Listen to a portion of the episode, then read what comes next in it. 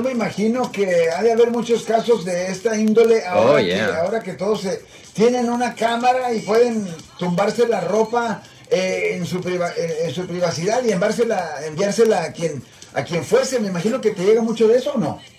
Ya, por ejemplo, yo recientemente yo estaba hablando con un muchacho que ah, más o menos unos 19, 20 años, que había sido acusado de pornografía infantil y tenía que ver con que él tenía una novia que tenía 17 años.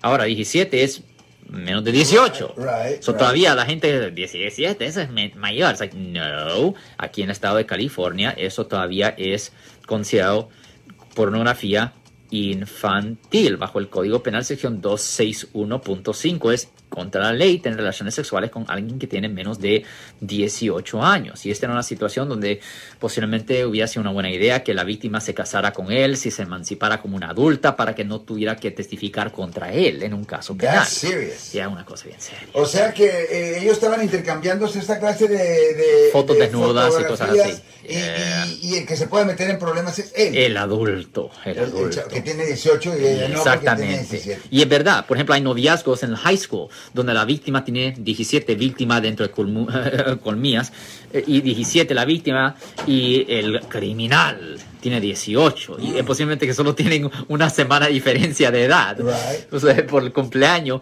pero ahí lo agarran.